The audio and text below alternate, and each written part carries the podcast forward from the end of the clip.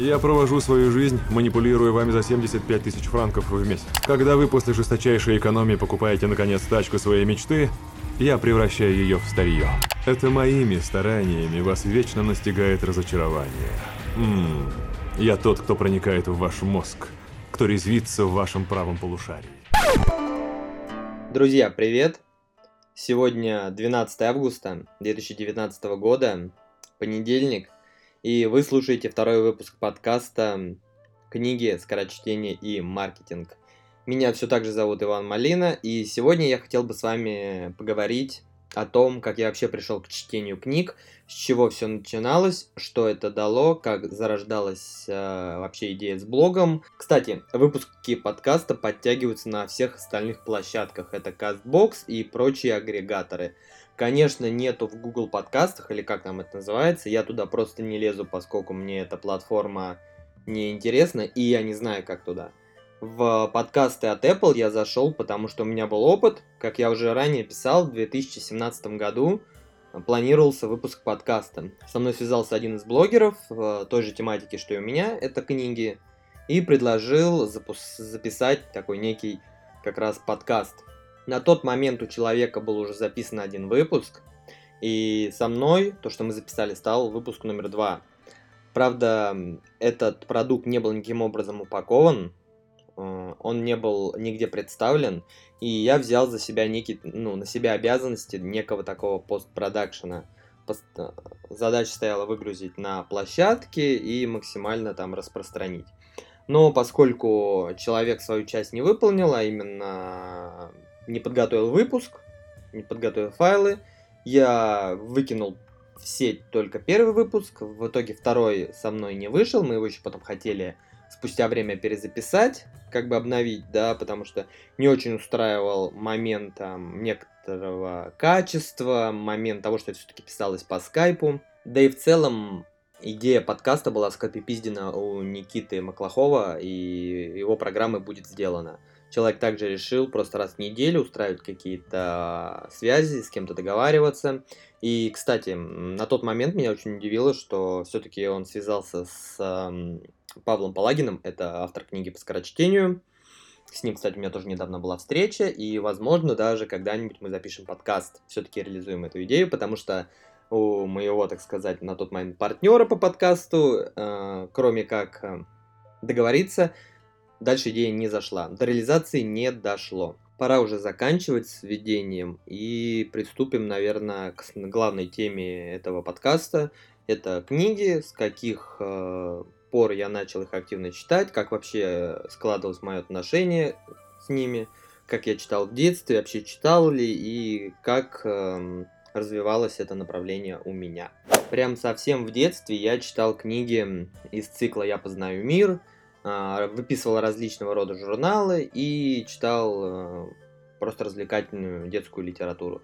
Это было, наверное, до лет 7, 8, 9, вот так вот. Э, интерес такой некий Э, к данной теме. Ну, в принципе, на тот момент из развлечений было что погулять где-то на улице. Потом наступает некий такой этап, когда школьная программа просто тебя отвергает от чтения, тебе противно все, чему учат, как это рассматривают, это дико, это нестандартно, это какой-то просыпается бунтарский такой характер, и ты идешь против системы и отказываешься что-либо делать.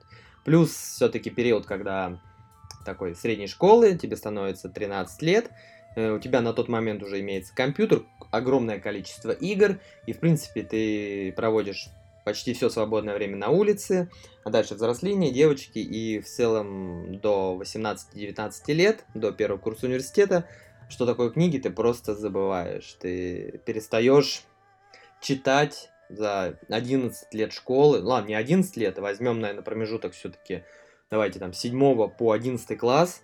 За все время прочитал, по-моему, только «Преступление и наказание», и то в сокращенном варианте. То есть остальные книги я по литературе не читал. Не знаю, как я на самом деле учился и сдавал вообще этот предмет, как я, в принципе, на уроке, что говорил, как, где. Но выкручивался, и в целом даже у меня была там четверка или пятерка, по-моему, по литературе в одиннадцатом классе в итоге. Я уже не помню, у меня, в принципе, аттестат с тремя четверками, остальные все пятерки. И я уже просто не помню, на какие именно предметы были. Ну, там точно был русский, по-моему, математика, то ли алгебра, то ли геометрия, еще какой-то один предмет. Возможно, это была все-таки литература. Первый переломный момент по отношению к книгам и знаниям происходит как раз на втором курсе, на втором курсе университета. Это 2010 год. И тогда у нас некое было видение, такое молодые маркетологи. Это все-таки там, почти 10 лет назад происходили события. И видение было какое? Вот мы такие успешные, спустя время работаем, кто-то из нас разъезжает на Мерседесе, С класса, после, причем это сразу после университета, да, такие амбициозные ребята были, когда ты едешь э, чуть ли не в спортивном костюме, заезжаешь в Starbucks, покупаешь кофе, ты работаешь с MacBook, ты такой креативный чувак, а, прям, знаете, образ, наверное, такой американизированный, что ли, именно работника, что, скорее всего, у нас э, навряд ли когда-то привьется, а, если только ты не Артемий Лебедев или какой-то там фрилансер в целом. Хотя я зачастую себе позволяю на работу выйти в кроссовках, рваных джинсах и в просто любой футболке. И поскольку учеба в университете намного отличается от учебы в школе, ты понимаешь, что тебе уже никто так не даст списать. И в целом, даже если у тебя есть какое-то там как, как, хорошее отношение в группе, то, как правило, вы поделены на некоторые такие касты. У тебя, то есть, есть там ты, несколько твоих друзей, и вы друг друга иногда выручаете. Но кто-то другой тебе не будет выручать, тебе не помогут сделать задание какое-то. Потому что каждый начинает воспринимать друг друга как конкурента некого такого в дальнейшем, в жизни и в будущем. Особенно учитывая, что мы все идем на одну специальность, и чем меньше хороших маркетологов выпустится, да, в наше время, тем лучше, потому что, ну, зачем тебе конкуренты, да, там, которым ты и сам к тому же помогаешь. И как раз вот этот момент переходный с 10 на 11 год, вот этот а, второй курс а, обучения, а, он характеризуется тем, что первый, наверное, начина... первая профессиональная литература, которая начинается активно читаться. Это Филипп Котлер, маркетинг-менеджмент его книга, да, маркетинг 2.0, маркетинг 3.0 в дальнейшем там читались. Это Фредерик Бекбедер с его романом «99 франков», после которого большинство из нас, наверное, прям увидели себя действительно теми маркетологами, которыми в жизни хочется быть, вот эти креаторы, которые просто работают в офигенном офисе, как раз на технике Apple. То есть вот тот образ, который был в начале 2010 года, который я описывал пятью минутами назад, он прекрасно дополнился той картиной, которую как раз описал в своем романе Фредерик. Это было просто божественно, это изумительная книга, и она прекрасно иллюстрирует, кто такой на самом деле маркетолог. Ну, правда, он называет его креатором в книге, но по сути это одно и то же. И мне всегда очень нравилась фраза, что у маркетолога нету графика работы, у него есть сроки. Также под конец 2011 года я себе покупаю первый MacBook. Это была прошка 15 дюймов а, в максимальной комплектации и еще с дисководом такая толстая. И я как раз полностью пересел практически на технику Apple. И это была такая э, очень сильная смена парадигмы на тот момент, потому что все приложения под э, Windows и под Mac – они кардинально отличались. Это сейчас разработчики, да и в целом э, те, кто создают операционные системы, э, некую такую создали систему, мультиплатформенность, и позволила интегрировать крутые приложения под различные операционные системы. Но раньше такого не было. И когда ты открываешь MacBook, ты... это настолько сильный бренд был тогда у Apple, и, да, в принципе, сейчас является. Но когда ты его открываешь после винды, ты понимаешь, что это продукт, на котором хочется прямо работать, на котором хочется создавать. Это вещь, на которой хочется делать гениальные презентации. Это здесь писать хочется крутые текста, делать качественные фотографии, обрабатывать все это в фотошопе, да, и устройство было настолько революционным на тот момент, и было полное ощущение, что это как раз то, на чем должен работать маркетолог. Его тогда купил в 2011 году, на горбушку поехал за 78 тысяч, по-моему, если я правильно помню. Там еще мышка в придачу, да, докупилась потом тысячи за 2, за 3. Это покупка, она того стоила. И это вот такая некая точка роста для меня новая, которая задала другой уровень, скажем, для всего дальнейшего развития моего в целом. Первая такая моя книга, да, если не брать именно профессиональную литературу до этого и 99 франков, первая такая бизнес-книга или такой некий нон-фикшн становится ай-презентация. В книге просто рассматривается, как продвигали свои продукты Apple и как продвигали свои продукты Microsoft. И, разумеется, несмотря на то, что я был некий такой гик, компьютерный любитель по полазить по реестру винды, что-то собрать компьютер сам, и вся вот эта вот сфера компьютерная была мне очень интересна, любил в ней копаться, то, конечно, я разбирался во всех характеристиках. И в основном реклама-то по телевизору и во всех журналах строилась каким образом? Ребята, вот смотрите, у нас есть новый компьютер, здесь установлен там четырехъядерный процессор, 2 с чем-то гигагерца, новая карта от NVIDIA, она содержит в себе 1024 мегабайта памяти, а оперативная DDR там 3, допустим, у нее имеется там 8 гигов памяти, она позволяет вам тот, тот, тот. То есть, по сути, давались технические характеристики, которые для обычного потребителя ничего не значили. То есть вот им было абсолютно пофигу. Сегодня 2019 год, и я понятия не имею, сколько оперативной памяти в моем телефоне. Мне это просто не надо. И, ну вот, есть iPhone и есть. Сколько там? Гигабайт 2. Вообще насрать. И как раз в книге «Ай-презентация» рассказывается о том, а, насколько велика разница, когда ты правильно преподносишь свой продукт, что ты рассказываешь не просто о технических характеристиках, а о том, чем он будет полезен, какие он способен решать задачи.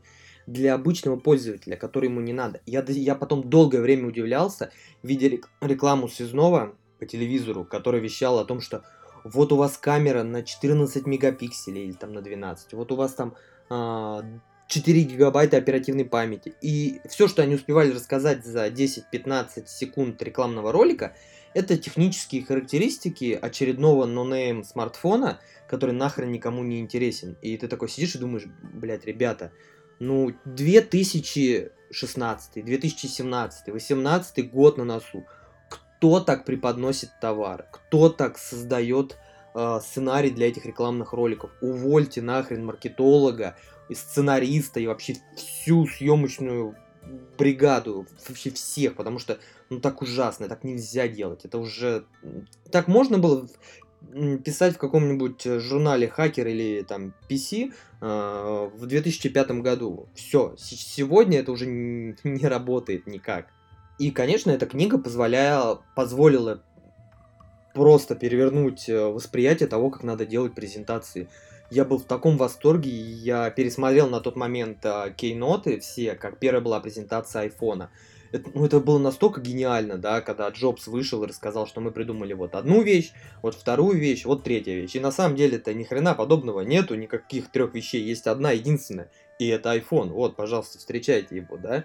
И зал просто взрывается аплодисментами. Ну, что что тут говорить про Джобса? Это был просто один из величайших маркетологов, и когда говорят, что Джобс ничего не создал, в целом это все заслуги за Возняком, да, который был таким неким техническим директором, который выполнял всю работу именно по, по софту, по железу в основном, то все-таки, ну, не надо путать, да, теплое с мягким, потому что Джобс был как раз управленцем, маркетологом, и он умел презентовать как надо продукт. Это имеет в наше время ключевую вещь. Ты можешь создать крутой продукт, но ты не сможешь о нем рассказать, и он никому не будет интересен. Самое интересное, что по этой книге мы с другом а, делаем презентацию для всех остальных наших одногруппников. Но, как правило, все посмотрели, и мало кто прочитал, мало кто что-то из этого принял, потому что все дальнейшие годы обучения, когда я видел те презентации, которые делают люди, когда ты видишь слайд, а на нем три абзаца текста. И человек стоит, читает с листа. Я всегда говорил, когда со мной кто-либо работал в проекте, после, конечно, изучения этой книги уже, я говорил, мы не читаем с листа, мы учим, да, у нас все, это, это целая э, постановка, то есть у нас есть сценарий, мы учим тексты, да, мы не просто стоим на месте и бубним, мы двигаемся, все должно быть сделано, есть определенный тайминг, то есть я подходил к презентации прям полноценно. И Мне, конечно, было всегда обидно учиться и понимать, что преподаватель ставит тебе пятерку, например, да, за твою презентацию, и ставит пятерку другому человеку за его презентацию, ты понимаешь, что, блядь, это две абсолютно разные презентации. И уровень между ними просто там, да, если оценивать, то у тебя там 10 баллов, а у человека 5 баллов, да, ну, по десятибальной шкале. Ну, как вам, как могут поставить пятерку? Понимаю, что если находится кто-то более, скажем так, сильный в группе, да, то он задает некую такую планку, и что если остальные не могут под нее э, подгоняться каким-то образом, то нельзя им, да, там, снижать, возможно, как-то оценку, потому что это всем тогда надо было поставить там тройки-двойки образно. Не то, что я хочу сказать, что я бог презентации и делаю крутые вещи, но это было значительно заметно по уровню всех остальных. Я думаю, в целом, наверное, большинство, кто когда-либо видел презентации своих одногруппников, когда вот этот PowerPoint, черный фон, в него вставлен белый квадрат, и следом идет текст. И ты все на это все смотришь, и у тебя просто такая вот, ну, это все так аляписто, некрасиво, потому что я никогда не вставлял изображение с определенным фоном, да, только если это не белый фон и на изображении белый фон, окей. Но я старался подбирать изображение с прозрачным фоном, да, или сам вырезал, как-то что-то делал, чтобы это было красиво действительно, а не просто абы как. Вот. Ну, ладно, немного отошли от темы, потому что, ну, не то что отошли, немного подробно, конечно, рассмотрели тему э, книги «Ай презентация». Я всем, кто не читал эту книгу, я советую ее максимально, потому что она актуальна, мне кажется, до сих пор. Второй книгой, которую я прочитал, стал Комитет 300. Кто-то мне ее порекомендовал, прикольно я прочитал, порофлил, да, с, со всемирного заговора и так далее. В целом неплохая попытка автора интересно преподнести эту информацию. На тот момент для меня было прикольно. Третьей книгой стала официальная биография Стива Джобса. Ну, для меня, в принципе, это человек, который был неким таким эталоном как раз в маркетинге, во всем, и, разумеется, я практически прочитал там все книги о нем, которые когда-либо выходили, статьи, и изучал его презентации, изучал, как что он делал. Считаю это действительно, если вы учитесь на маркетинге, да, на маркетолога, то обязательно ознакомьтесь с его подходом, с, с какими-то роликами, с книгами о нем. А, это вам по-любому пригодится. По рекомендациям Виталика из группы Грот. Я с ними общался, помогал им в свое время с сайтом, занимался продвижением неким таким. А, это была книга «Цитадель». Я ее начал читать в 2012 году. Она была и остается для, до сих пор одной из моих любимых книг. Она тяжелая, я ее читал три раза за все время. И до сих пор всякий раз советую людям и периодически к ней обращаюсь, когда мне требуется ответ на какой-то там жизненный вопрос. Это первые попытки как раз работать, именно прям полноценно по специальности. Я устроился к другу в компанию, мы как раз маркетологом, и задача стояла развивать некую, ну, некое новое направление. То есть требовался человек, который придумает бренд, фирменный стиль и все в таком духе. Нас было трое команда, и задача была в том, что мой друг, он периодически э, летал в Гонконг на различные выставки, и они решили выпустить на рынок новые там игрушки на радиоуправлении. Какие-то определенные нашли крутые, требовался бренд. Это было очень интересно, потому что, во-первых, ну, когда что-то создаешь сам, это всегда интересно, это всегда прикольно, э, чувствуешь свою какую-то значимость. Плюс это помогало параллельно по учебе, потому что идентичные какие-то были проекты, и тебе надо было там придумать какую-то рекламную кампанию, и ты просто брал кейс с работы, да, какой-то, и о нем рассказывал. То есть ты себе упрощал задачу. Мы долго думали, и в какой-то момент э, рассматривали вообще различные варианты. Э, я пытался даже как-то уйти в цифры, взять за основу год, в котором было изобретено радио, вот эти радиоволны, все в таком духе. Но в итоге остановились на самом простом варианте и придумали даже для него некую такую легенду интересную. Как знаете, большинство крутых вещей было придумано на салфетке. Мы написали на салфетке два слова Radio Toys, и если ее сложить, то получалось Royce. То есть первая буква от слова Radio взялась, и Ойс от второго. Бренд а, изначально затевался под а, игрушки на радиоуправлении, и под него был разработан определенный фирменный стиль, определенные цвета. У меня, к сожалению, исходников не осталось, ни презентации, ничего. Я нашел несколько картинок в интернете. Они, правда, очень плохого качества, потому что э, компания это в итоге сейчас практически закрыта. Торговая марка, конечно, там существует, по-моему, и юрлицо открыто. Но, по-моему, просто они пока остатки допродают того, что было изначально придумано. И как бы все. Не знаю, на самом деле, как обстоят дела, более подробно там, да, может, что-то действительно сейчас новое, как-то развиваются, но ничем особым это не закончилось. Потому что все-таки я вот сейчас все начал так анализировать, вспоминать, был неправильный подход к брендингу в, в целом полностью, потому что когда был создан фирменный стиль э, и бренд, компания решила экономить. Экономить каким образом? они на коробку планировали наклеивать э, просто там логотип и так далее. И вы представьте, когда вы как потребитель берете коробку и видите, что на нее просто наклеено. То есть это не печать, да, там красивая, это просто наклейка на ней. И наклейка может быть кривом, ее можно чувствовать, она может где-то отклеиваться.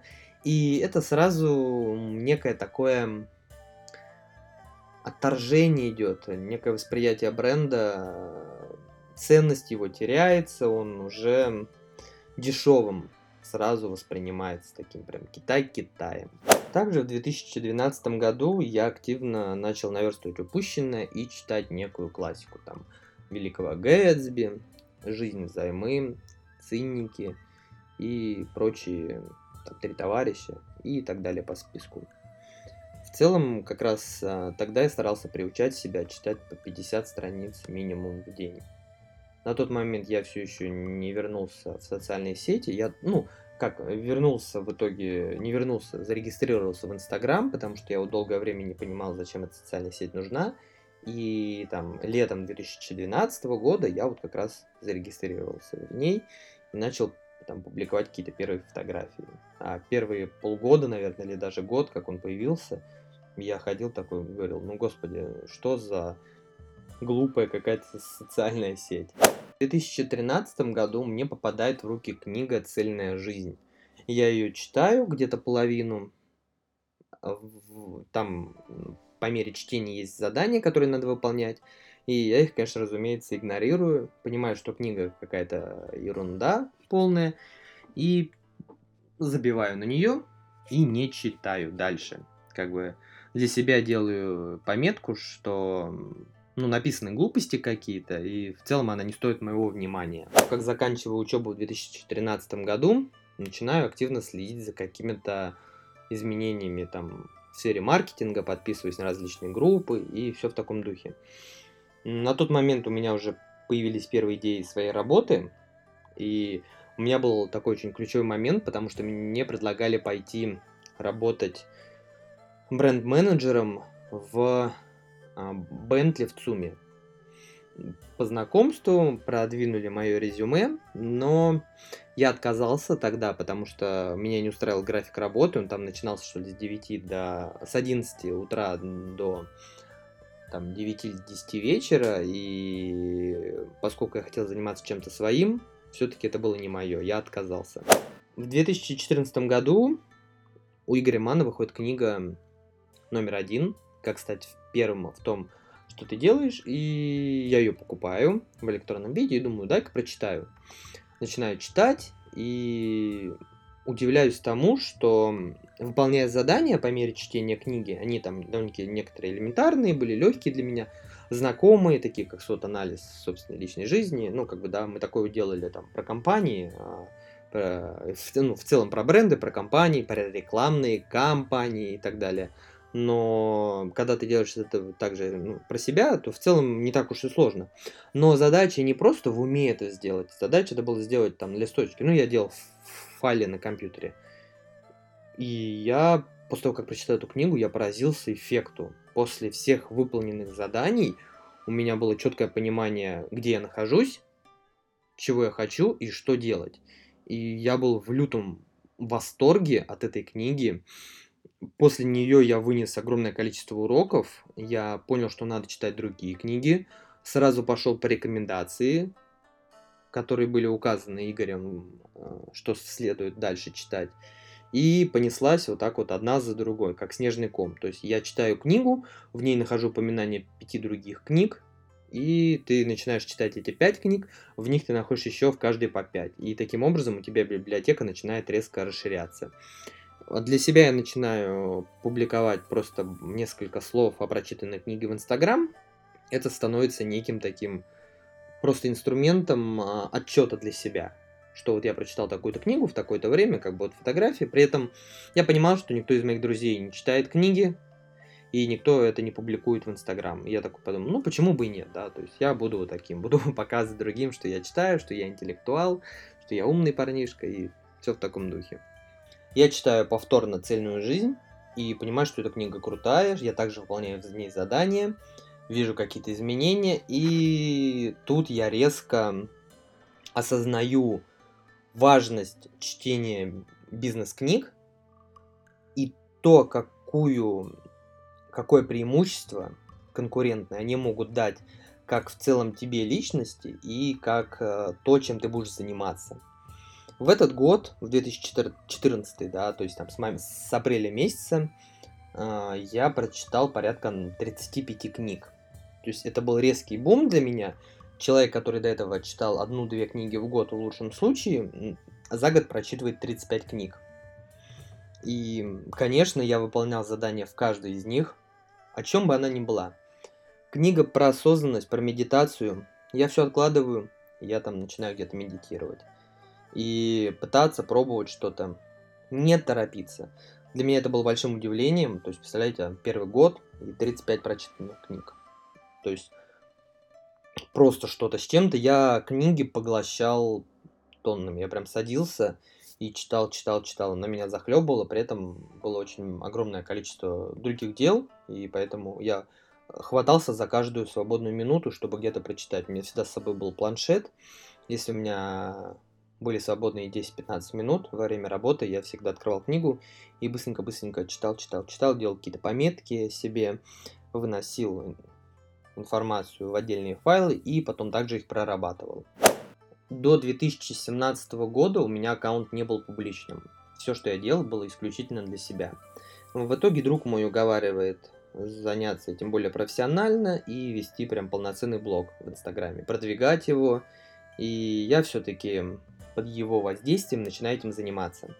К тому моменту уже в Инстаграме появились люди, книжные блогеры, которые также занимаются идентичным и пишут рецензии на нонфикшн, на бизнес-книги и на какую-то художку. Поскольку я сам по себе человек, который ну, далек от литературы, и навряд ли могу ценить слог автора, то, как он использует какие-либо метафоры. Ну, я могу это оценить, но скорее на потребительском каком-то уровне. И поэтому я в художественной книге особо не лезу. То есть я могу просто оценить сюжет какой-то. Но я, как маркетолог, как какой-то человек, который имеет некий бизнес-опыт, и, конечно, мне смешно иногда было на тот момент читать книги, рецензии людей на книги э, в тех областях, в которых они не разбираются. Мало того, что допускались ошибки, да, когда там просто говорят, особенно в маркетинге, да, допускались ошибки, я уж не говорю про ударение, да, такую элементарную вещь, но иногда и буквы, да, рекламная компания, рекламная кампания, как бы это разные вещи. И когда человек просто пишет там про какую-то бизнес-молодость, про их книгу, о том, что какая вот она классная, все в таком духе. Так хочется сказать, слушай, ну, ты вообще понимаешь, о чем ты пишешь? Потому что одно дело, просто вот есть какая-то бизнес-молодость, ребята, которые занимаются продвижением предпринимательства в России, но при этом ты попробуй сам что-нибудь сделать за рамками Инстаграма, да, пойми, как этот процесс работает, пойми, как работают продажи, и потом уже делай какое-то свое профессиональное мнение по поводу бизнес-литературы. Просто сказать, что эта книга крутая, ну, этого недостаточно. Я вспоминаю, как в 2017-2018 году у меня были терки с некоторыми из блогеров, когда я им открыто писал под постами, особенно это касалось книг, по-моему, Игоря Мана некоторых, и еще там кого-то. И человек э, пишет рецензию следующим образом. Я прочитал книгу, и здесь столько новых инструментов для меня я выявил, это круто, смогло, я смог повысить продажи и все в таком духе. При этом я просто открываю поисковик, вбиваю название его компании. Нет такое. Выдает только Инстаграм. Я пишу под, в комментариях человеку, типа, блин, чувак, а что именно конкретно ты крутого вынес из этой книги? Какие инструменты? Потому что я прочитал, и у меня ровно противоположное мнение. Это, это говно лютое. Лютое говно, которое написано с коммерческой точки зрения, чтобы продвинуть исключительно свой продукт, дать какую-то рекламу и пометить, что у меня дополнительно еще одна есть книга. Да, вот гнаться за каким-то количеством книг. Все а ты пишешь про какие-то крутые вещи, ты даешь рекламу, ты советуешь людям, кому-то где-то там повышаешь продажи, возможно, да. Ну зачем это делать? Что за такой на заказ написанный текст? Что за желание кому-то подлизнуть где-то задницу или что? Как это вот э, как это можно обозвать? Если говорить о сегодняшнем дне, то в 2019 году найти что-то ценное в книге, конечно, становится уже тяжело, потому что, во-первых, есть богатый опыт чтения, есть уже огромное количество информации, знаний в голове, и большинство-то книг повторяет идеи друг друга, поэтому найти что-то ценное, какое-то зерно становится тяжелее. Конечно, первые 100 прочитанных книг, там практически в каждой из них было что-то новое, что просто там разрывало голову, и ты такой сидел и думал, блин, как круто, сколько всего интересного есть. Сегодня, конечно, это уже не так, и особенно когда большинство авторов повторяют друг друга, повторяют зарубежных, э, и в целом какой-то вообще даже многие делают перефраз. Пусть сегодня из 10 прочитанных книг только две нравятся, и из этих двух эм, ты находишь там буквально 2-3 какие-то ключевые идеи, но даже это помогает, даже это мотивирует, даже это делает тебя чуть лучше. Такой некий апгрейд с каждой новой книгой.